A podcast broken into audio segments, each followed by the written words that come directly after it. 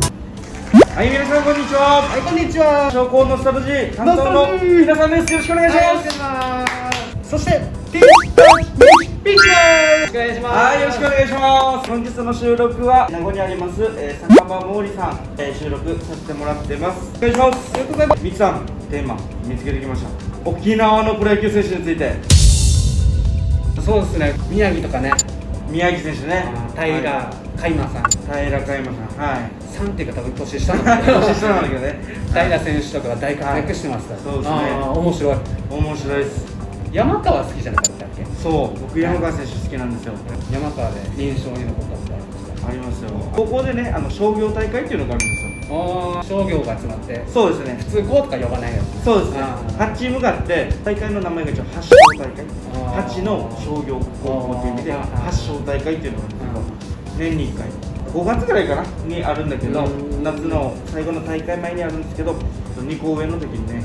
山川選手中部商業高校とあー当たって衝撃受けましたホームラン打たれた。ホームラン打たれたんですよ 今ね高校野球ってボールがね公式ボールで飛んでいったら危ないじゃないああああですかであのキャッチャーの上にネット張られてるんですよああそのところにワイヤーまで張られてて、うんでこのワイヤーは何かというとバッティング練習するときに網を下げたりするこのワイヤーになってるんですねああそのワイヤーに当たりながらもセンターにホームラン打つう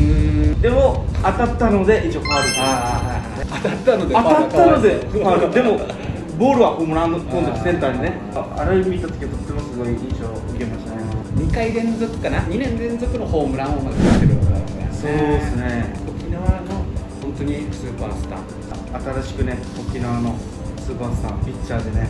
ピッチャー最近すごいね。はい、平君がね、パ・リーグの記録作ったっていうのもね、あれ何試合でしたっけ昨日時点で三十五試合かな。あーすごいですね、35試合無失点ですよ、バケモ失点記録がね、ずっと伸びていったらね、また沖縄の攻めも上がると思うんでね、ン。十九歳です。え19 20じゃないですかあ、まあまあ若いよ。そうですね、平君ももしかしたら、新人王入ってるかな。うん、新人王は去年で終わりだから去年で終わり取ってしまってるから2年連続はないんだけどそうさすがに新人王ははいすごいなすぐ八重山だからねそうですね。八重山商工出身じゃなかったですかね。ね離島からすごいの出したな、離島からねうんまた同じ八重山商工でもね、えーまあ先輩で大峰優太選手とか、ね、あロッテで頑張ってる先輩もいるので、あ最近も出てたな中継ぎぐらいで出てたなそうですね。もう今そうですね前は先発であのローテーション入ったりしてたんですけど、大峰選手もすごいピッチャーですからね、うん甲子園も行ってね、投げていて、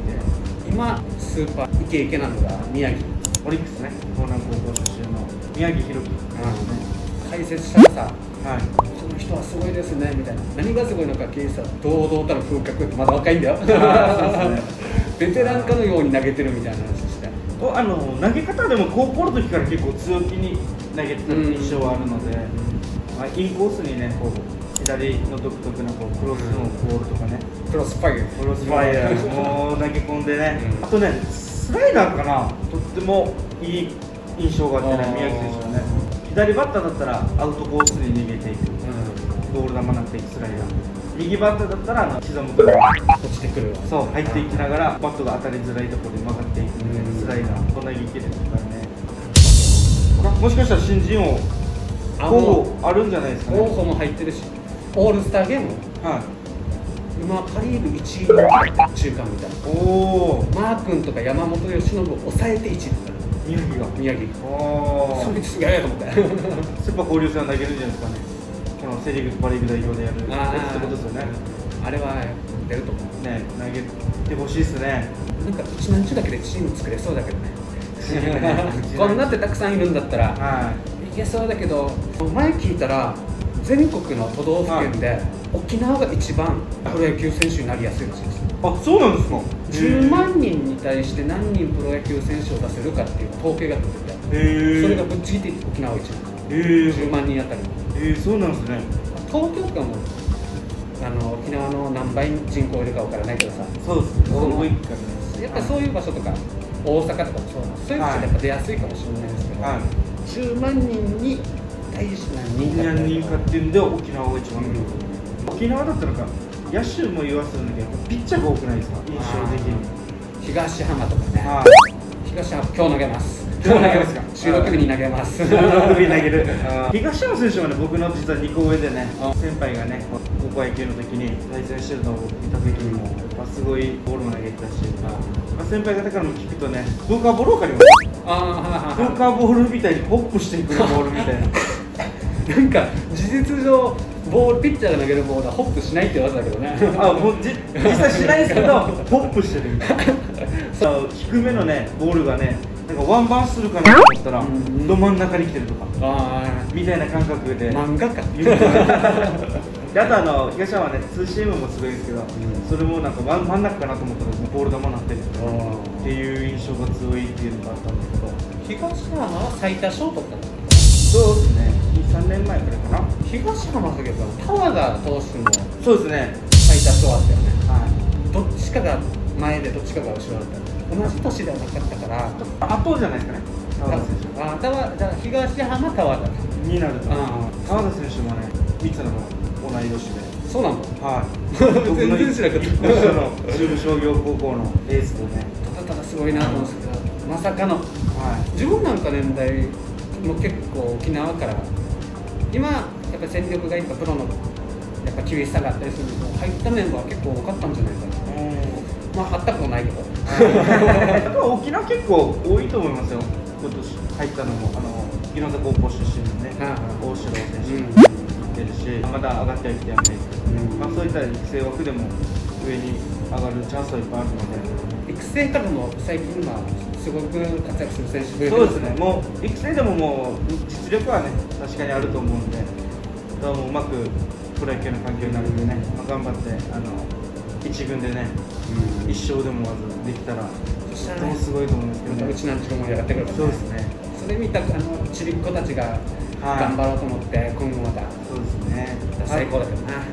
それでまた北部がね盛り上がってくれたらもっともっといいと思いますけど ね。誰か北部から行かないかな北部からもうあのギロザ高校のね大城君が多分初めてなるのかな。いや一人よ北山高校のあ、平選手がいるね。あ平平あ、健健太太郎郎。健太郎はい。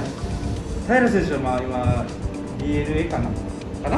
まあ巨人に入ってからの DNA に多分行ってね。北部の選手をカバーしきれてんかったやつなので平選手もいいピッチャーなんでね、まあ今後もまた期待できると思うので。うんうちなんちの野球頑張ってくれもうサッカーいいよって言ったらサッカーの人に怒られるからはい。俺がサッカー部なのに